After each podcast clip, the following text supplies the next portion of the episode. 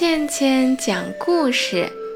今天我给大家讲的历史故事是林则徐禁烟。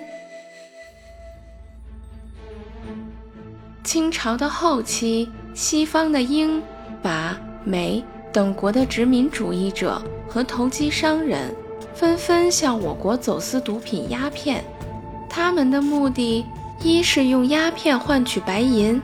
掠夺我国的财富，二是用毒品残害中国人的身体。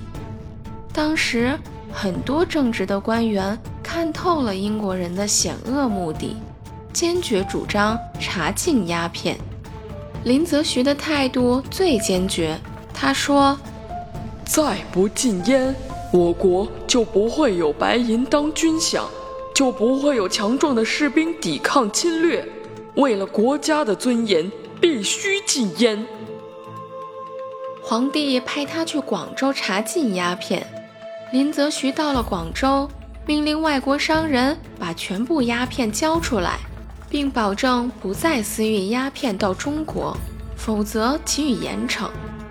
有些外国商人照办了，可英国商人不肯交出鸦片。英国政府的代表律师还策划阴谋，企图顽抗。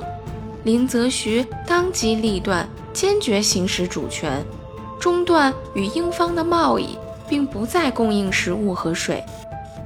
英国人没办法，只好交出鸦片。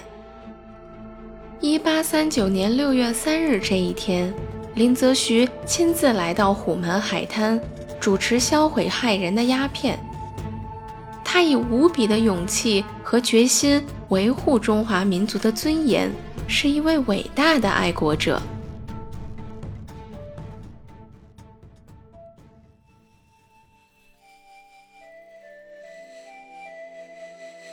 好啦，今天的故事就讲到这里了，我们下期再见。